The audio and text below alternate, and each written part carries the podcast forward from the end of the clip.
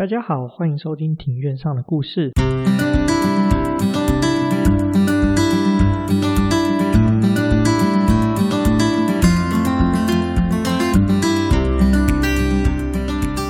说我想说的是，我是静红。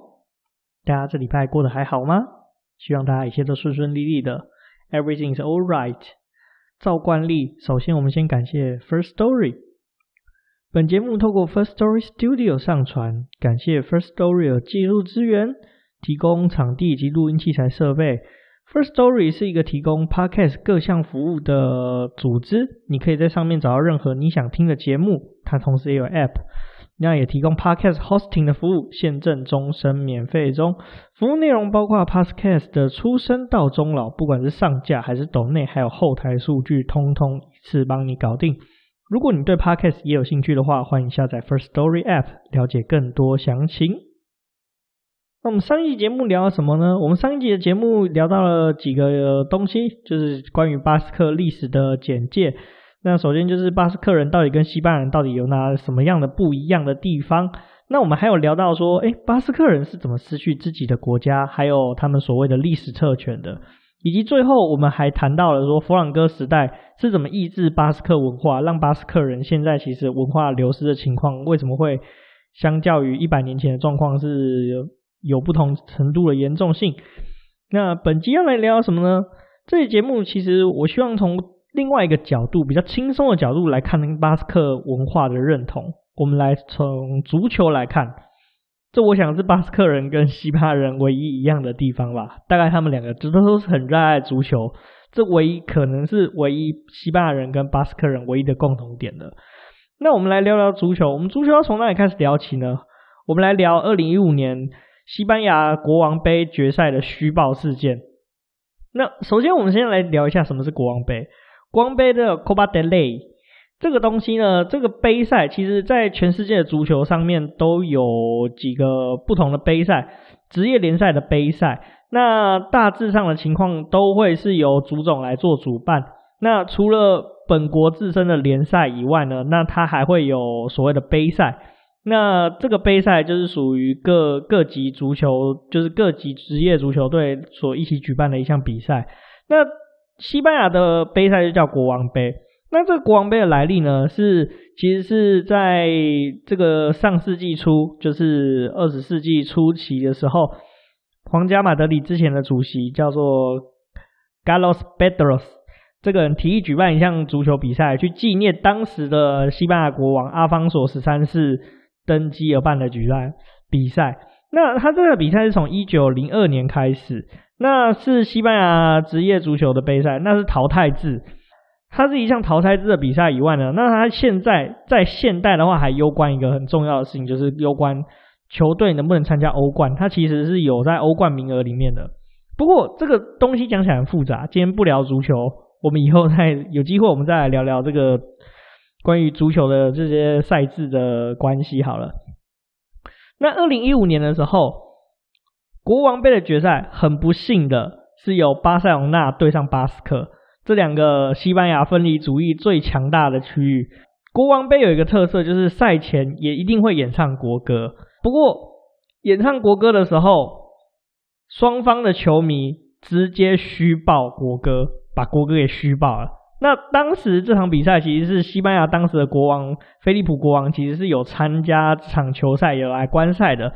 那直接让在国王面前虚报王国的国歌，直接让国王脸上无光。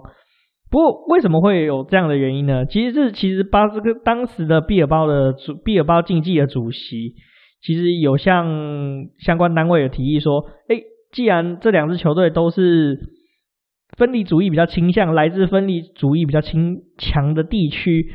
所以呢，除了国歌以外，我们是不是应该再播多播加泰隆尼亚的歌区歌，还有巴斯克地区的区歌呢？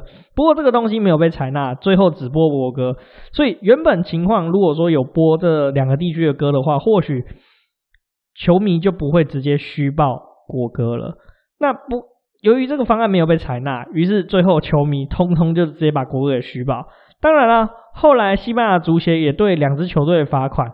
那各罚多少钱呢？巴塞隆纳被罚了六点六万欧元，巴斯克呢，则是被罚了一点八万欧元，其实相当大的、相当庞大的一个数字啊。由这个情况来看，你也知道说，两边一同都虚报国歌的情况，就知道闹独立的其实不是只有加泰罗尼亚，巴斯克也是有很强大的分离主义的。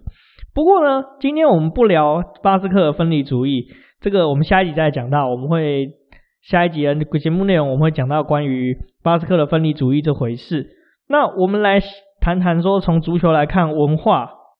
我们这期节目呢，先从足球来看文化协同的定义，最后。下一集我们再来谈谈巴斯克的分离主义。好，差不多进入今天我们的正文呢，我们来聊聊西甲的两支巴斯克球队，来自巴斯克地区的球队——毕尔包竞技以及皇家社会队。我们来看这两支球队的用人方式，因为这两支球队我们都知道只用巴斯克人啦，那我们用他们用人方式来看巴斯克人对于文化的看法。首先，我们先介绍毕尔包竞技。毕尔包竞技呢，在西甲是一支非常老牌的球队，它成立于一八九八年。那主场是在巴斯克自治区的比斯凯省 （Vizcaya） Vizcaya 这个地方的毕尔包市。那毕尔包也算是一个很大型、很漂亮的港口城市。那这大家都知道，古根汉西班牙的古根汉美术馆其实就是在毕尔包这个地方。那它也是西甲。联赛在的创始球队，西甲一九二九年创立时就存在的球队了，也是他的创始成员之一。那他的主场叫圣马美斯球场 （San Mames），可以容纳五万人哦。在巴斯克自治区大约三百多万人口中，有一个五万多人的足球场，其实是相当惊人的。那球队的话，球队的球衣的话是。红白条纹的球衣其实是算是巴斯克旗帜，就是巴斯克地区区旗中的两个颜色，红色跟白色。巴斯克区旗是有三个颜色组成，红色、白色跟绿色。大家应该有观察到，西甲还有另外一支很有名的球队叫马德里竞技，那它也是红白条纹诶，它的主场球衣也是红白条纹的，没有错。事实上，马德里竞技其实就是毕尔包竞技在马德里成立的分队。那不过后来马德里竞技其实就它的毕尔包色彩就没有那么强大了。那其实毕尔包竞技它其实也是有强大、比较蛮强大的民族色彩的。它其实是拥护巴斯克民族主义，它其实算是比较倾向独立的、倾向独立的色彩。那现今呢，毕尔包竞技只用巴斯克地区的球员。那它的巴斯克地区其实广义其实蛮广的，不过我们等一下会再来聊到。那至于他的成就呢？只用巴斯克人的毕尔包竞技，那他曾经拿过八次的西甲冠军，二十三次的国王杯冠军，还有两次西班牙超级杯冠军。那解释一下，西班牙超级杯是什么？西班牙超级杯其实就是国王杯的冠军跟联赛冠冠军，在每一季的季初会有一场决斗，那获胜者就可以获得超级杯的冠军封号。第二个成就，我是觉得非常非常非常的惊人，就是。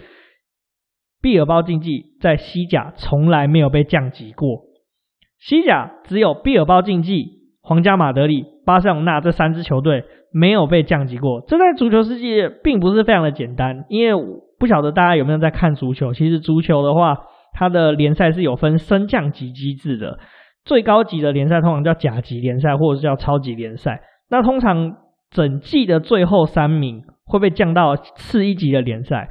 那次一级联赛的前三名会被升到顶级联赛上面来。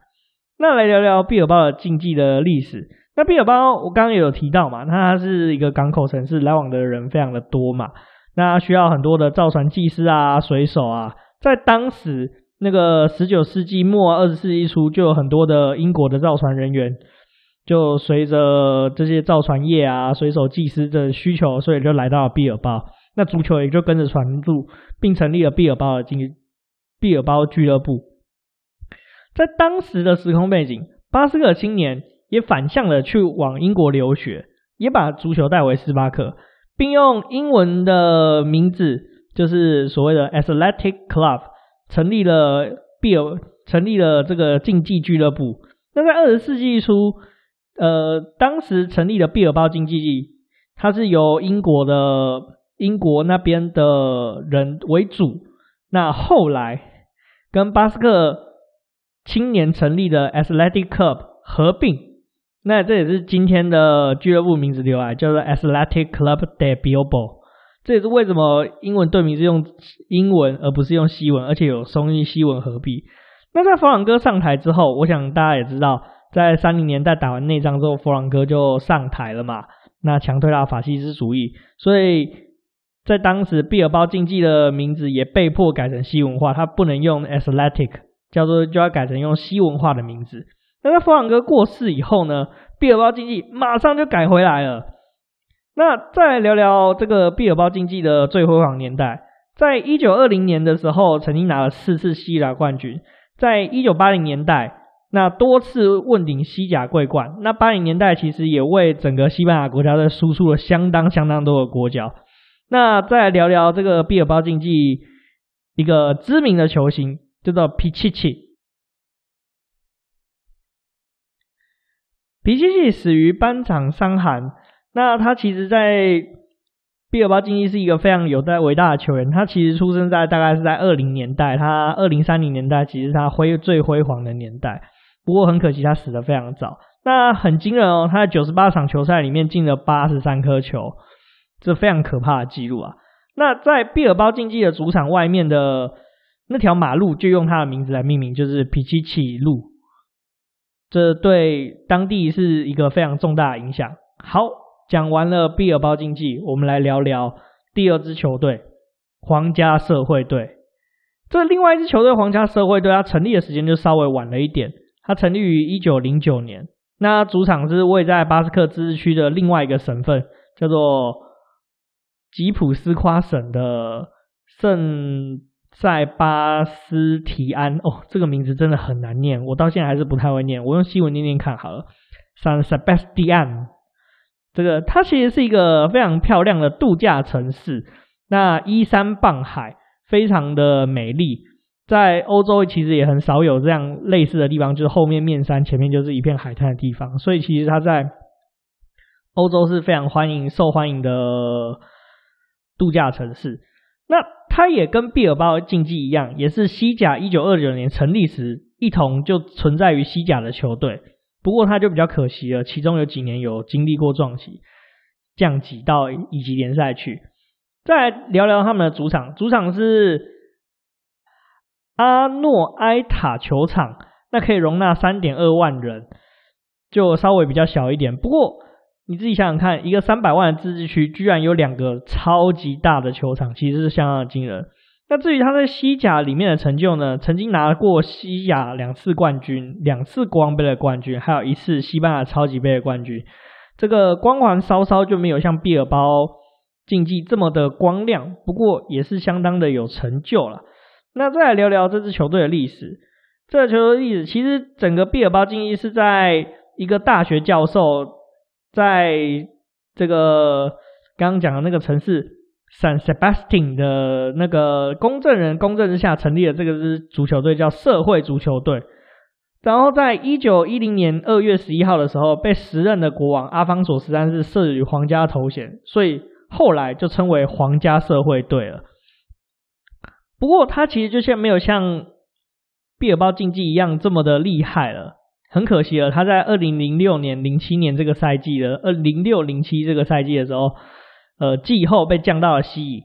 不过，皇家社会也非常努力。经过在三年的努力以后呢，重回西甲。到一九二零年的现，也就是现在这个赛当季的赛季，也还是在西甲作赛。而且本季他还闯进了国王杯的决赛哦。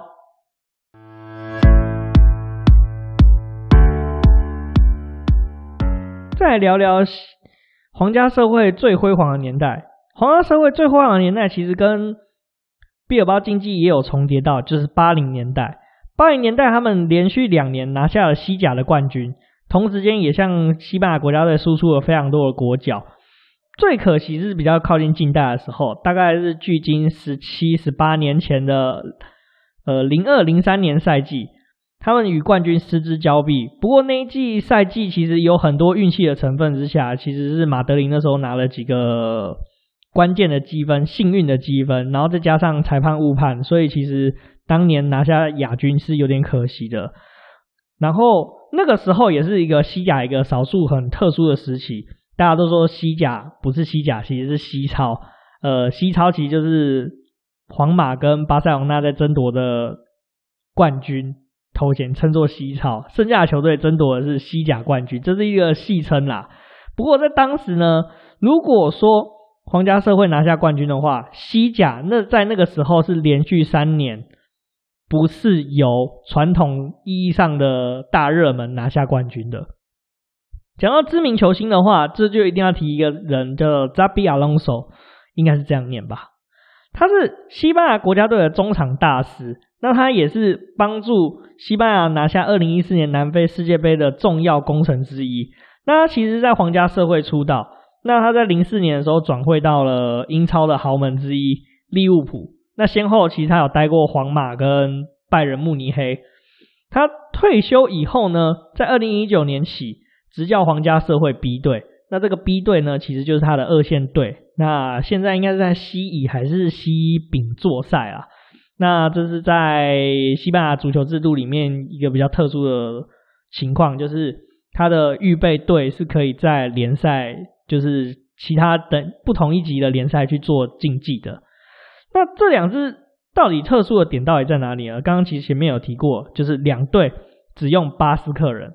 尤其是毕尔包，毕尔包竞技到现在完完全全只有他们的选人原则，就是只用巴斯克地区的，却从来没有被降级过，这是非常可怕的一件事情。而且要坚持这么一件事情是非常的困难的，因为足球一被降级，它的转播收入跟入场观众数就会少非常的多，这个变化是非常惊人的。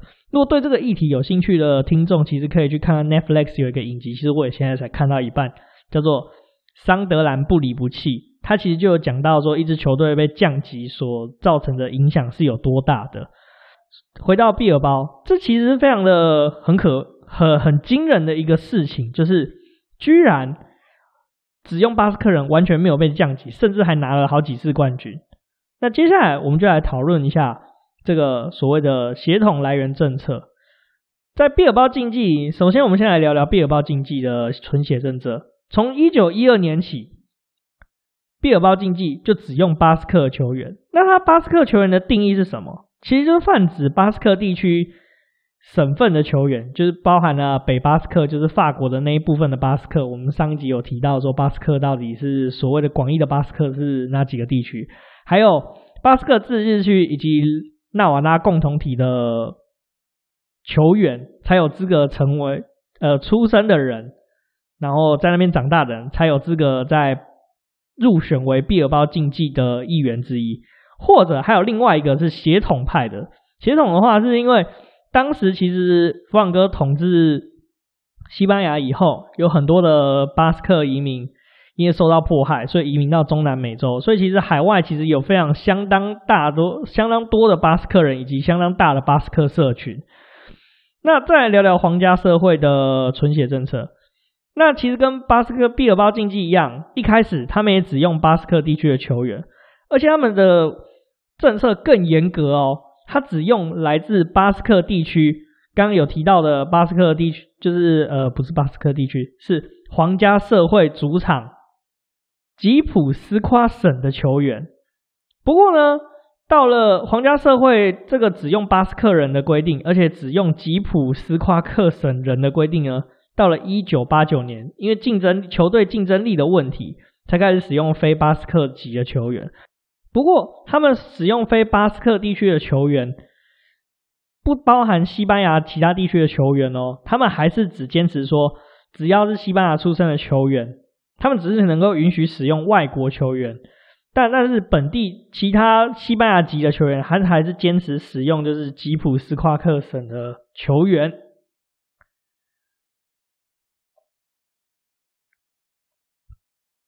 那在西甲成立之后呢？以后从一九二九年成立以后到现在，历史上只有九支球队拿过西甲的冠军。你就知道这个要拿下西甲冠军是有多么难的一件事情。况且他们两支球队通通只使用巴斯克人，他们难度是非常非常的高啊！你也知道巴斯克人就三百万，要从三百万人之中选出各十一个人最顶尖的十一个人，然后要跟全国这么多人去做竞争，所以拿到冠军是非常的切切实实、真真切切的。而且在这之前，我们有提到皇家社会，它后来有开放了一些规定嘛，就是允许非巴斯克籍的球员加入皇家社会。但是不管是皇家社会还是毕尔包竞技所拿到的冠军，通都是在只有只允许巴斯克球员的时代所拿下的。那为什么他们可以坚持这么久呢？而是因为他们这两支球队都非常非常重视所谓的青训。在足球世界里面，他们有所谓的青年军。简单来说，就是球队他们办很多类似夏令营的情况，就夏令营的营队等等的，然后就挑选，诶，可能有潜力的小朋友就请他一起来，然后后来就把他纳入所谓的青训队之中，然后在青训营里面就开始。然后就在青训队里面训练，不过也是因为这样子，两队当时其实只只使用巴斯克球员嘛。呃，后来我们都知道皇家社会有开放外援，但是主要他们还是很重视所谓的青训来源的。但你也知道，整个大巴斯克地区只有三百多万人，那货源总是有限，对吧？所以就导致了一些纷争。后期其实两支球队。有因为抢人的关系，造成有一些不太愉快的地方啊。这也是为什么两队都很重视青训球队的原因之一。那他们在他们青训里面，其实大部分都讲的都是巴斯克语哦，这非常的不一样的。那也是因为有一点，就是两边都坚持只有巴斯克纯巴斯克球队，所以有的时候其实他们会被降入降级区。那在皇家社会开，这也是为什么促成了皇家社会后来开放外援的原因之一。但是本土球员他们还是仍坚持使用巴斯克球员。再来，我们来聊聊放宽的所谓的巴斯克血统。虽然说两支球队都号称曾经对他们对所谓的巴斯克主义其实都有一定的坚持。虽然说他们从都说他们未曾使用非巴斯克人，除了外援以外啦。那但是他们球队的巴斯克的定义却不断的在改变。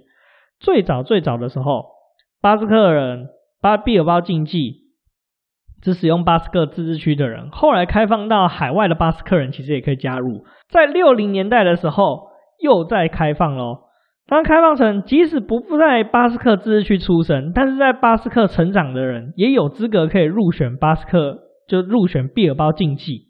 那在九零年代的时候又有一个。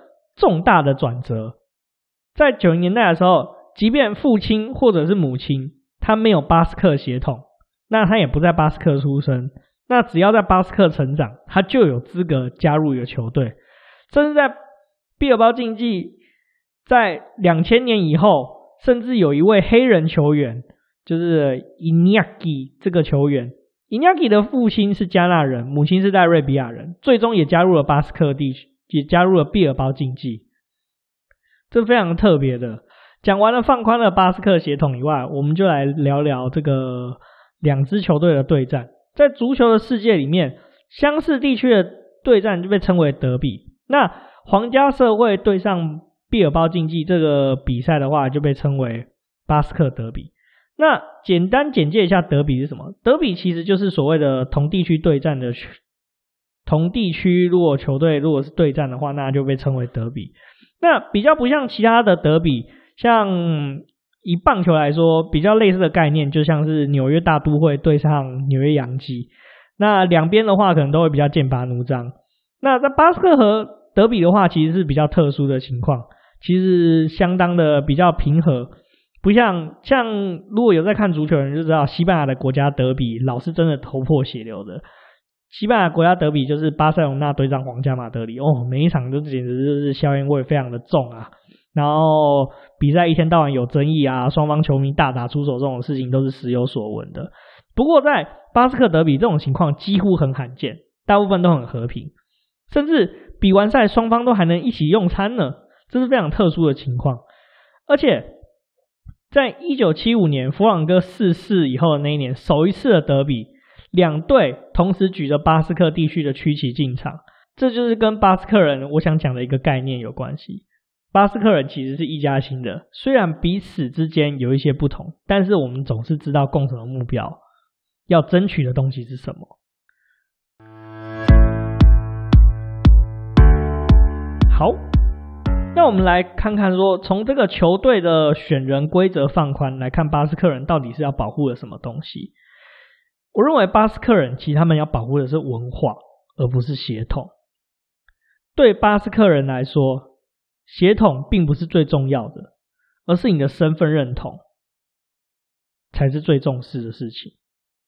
他们并没有恶意的排外，而是重视你说你有没有热爱巴斯克这块土地，你有没有认同我们的文化、我们的语言，认同巴斯克人的价值，认同巴斯克价值。如果说你对这件事情其实有表达到一个很大的认同的话，那你就是一个巴斯克人，他们就认定你是巴斯克人。所以这也是为什么有黑人可以成功入选为巴斯克人。当然，你也可以解读说是其实是因为来源太少，他们必须要在这个强度越来越高的整个青训系统里面，在强度越来越高的足球竞争世界中获得更多的强力而有力的球员，他们才一再的放宽这个标准。不过，我不这么认为。这就要聊聊巴斯他们的青训体系了。其实整个青训体系，不管是毕尔包竞技还是皇家社会，都是以球队为中心出打造生活。不管是毕尔包竞技还是皇家社会，他们都是从本地球队出发，透过青训去连接社区，那就是找从本地中找寻人才。那其实这就创造一个社群了。这样子有什么好处呢？这样子以球队球队来说。让每一个在当地的孩子都知道说，哎，自己可能会是球队的一个分子哦。那甚至搞不好呢，未来你的邻居在过十年以后，他其实升上了一线队，那可以代表说这个地区的球队出赛，那其实是非常荣耀的一件事情的。这样子让每个人认为说自己是球队的一份子，而且你我都可能认识其中球队的一两个人，那这样就创造了一个环境。一个很重要的诱因就是每一个巴斯克孩子都自己知道有机会可以站上，不管是 San Mamés 球场还是皇家社会的主场踢球。或许你会知道说一线队的某某某就是你儿时的邻居。我想这就是认为，这是我认为创造认同的一个点，这非常的特别。创造认同这件事情很有趣，就从。球队，你创造出了一个认同感，认同在地，认同这个文化。那而且球队呢，其实这个也造成一个启示，因为这种纯血的球队，其实讲难听，讲讲特别一点，它其实就在这个文化输出上就造成一个突破点。在欧冠赛场上，在欧洲赛场上，它就是一个非常好的宣传例子。那再讲一下足球，其实在欧洲的世界是这样子的，其实不止各国各国联赛。那他们的每一个国家联赛的前面几名都有资格去参加所谓的欧洲之间的联赛，所谓的欧冠联赛。欧洲冠军联赛就是全欧洲最强，每个国家最强的球队竞技的一个联赛。那他就是宣传所谓的巴斯克主义。那他们巴斯克竞，不管是巴斯克，我们再绕回来巴斯克，再绕回毕尔包竞技。毕尔包竞技的球衣，其实前胸前你，我想你看很多的职业足球，其实胸前都会有广告。毕尔包竞技是少数很久很久都没有在胸前挂广告，它是到了很后期才接受广告，而且它只接受哪些人下广告呢？下广告的都是巴斯克地在地的企业，它其实也传达一个在地的支持。他接受了一个巴斯克地区的石油公司的赞助，那其实这个石油公司也是巴斯克的。独立活动的一个支持者，还有巴斯克在地的银行。那至于在欧洲联赛之间，其实简单来说就是欧冠联赛的时候呢，胸前挂的是一个巴斯克基金会。那好奇的人其实就会去 Google 说巴斯克基金会到底是什么东西？那为什么要这样子？就是宣扬巴斯克文化。那我在一篇报道上也看到巴斯克球迷其实对记者有说一句话：我们有自己的语言、自己的文化、自己的音乐，还有自己的体育，最重要的是体育。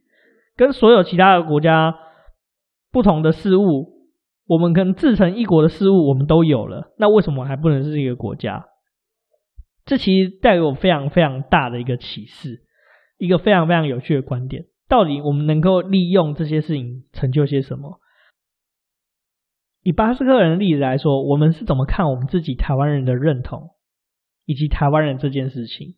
我们到底追求的是什么？我们对台湾人的定义是什么？我们是一定要追求血统吗？还是我们其实追求核心价值，也算是一种台湾人？我们认同台湾的核心价值。举例来说，是不是认同台湾的民族价值，认同台湾的文化，你就可以被称为台湾人？那你认为的台湾的文化核心是什么？这其实很值得我们去思考的。再者，呃，巴斯克人利用体育去做外交这件事情，其实也让我感触很深。在我们在正式的外交处处受阻的情况下，我们有什么突破口？我想体育赛事是一个很棒的突破口。就像现在我们在武汉肺炎的风波之中，其实政府在推动很多事情，其实相当的辛苦。我们的口罩外交好不容易有这么一点突破口，我们的体育赛事是不是能也做些什么？我们换一个方向来说，中华职棒其实是现在世界唯一还有在打的棒球赛，那是不是也是一个很棒的宣传？那我们的体育能创造什么？我们的体育能够在世界上创造出什么样新的价值？不管是职业联赛，还是在所谓的国家队，其实我觉得重点是我们要怎么创造出一个环境，一个让大家认同的环境，让大家参与在其中。那我们最后回到巴斯克带给我的启示，巴斯克的坚持带给我什么启示？现在其实足球的世界其实一直在砸大钱和文化，那其实各大球队其实都在到处挖球星啊，然后东欧啊谁打爆我就买谁，最后在讲你拜仁慕尼黑。那在毕尔包竞技坚持只用巴斯克人的政策，其实容易造成，其实是有可能会让战机载浮载沉，甚至遭遇降级的危险。我想巴斯克地区的两支球队其实都常常在被降级边缘的时候，都会有很多的讨论，说到底我们这样子的用人策略是不是应该要退让，是不是要做一些调整？其实这个用人策略非常非常常被挑战跟被讨论的。我也在套用说毕尔包竞技的主席在某一篇报道说的一句话，他说：“为什么我们爱自己孩子胜过一切？因为他们是我们的孩子。”我们这样做是为了他们，永远为他们保留身份。我们是这样子想的：任何人都有输有赢，输赢也好，我们要以这样子的方式面对。我们这集的结尾就断在这个地方，让大家去好好的思考，毕尔包经济的主席为什么会说这样子的话？我想，身份是最重要的。一个失去身份的人能有多痛苦？我想我们大家都知道，你能说毕尔包、巴斯克这个地方能不迷人吗？所以你认为为什么会说它是战斗民族？不止世居于此，这些人也有他们有着他们的浪漫，没被罗马化，也保留了语言文化、语言跟文字，那还有他们自豪认同感。好，我们今天大概聊到这里，下一集。巴斯克三部曲终于要列入结尾了，我们就来聊聊这个巴斯克的分离主义，还有到处在放炸弹的埃塔组织到底是怎么一回事。我们今天就聊到这里，我们下期见，拜拜。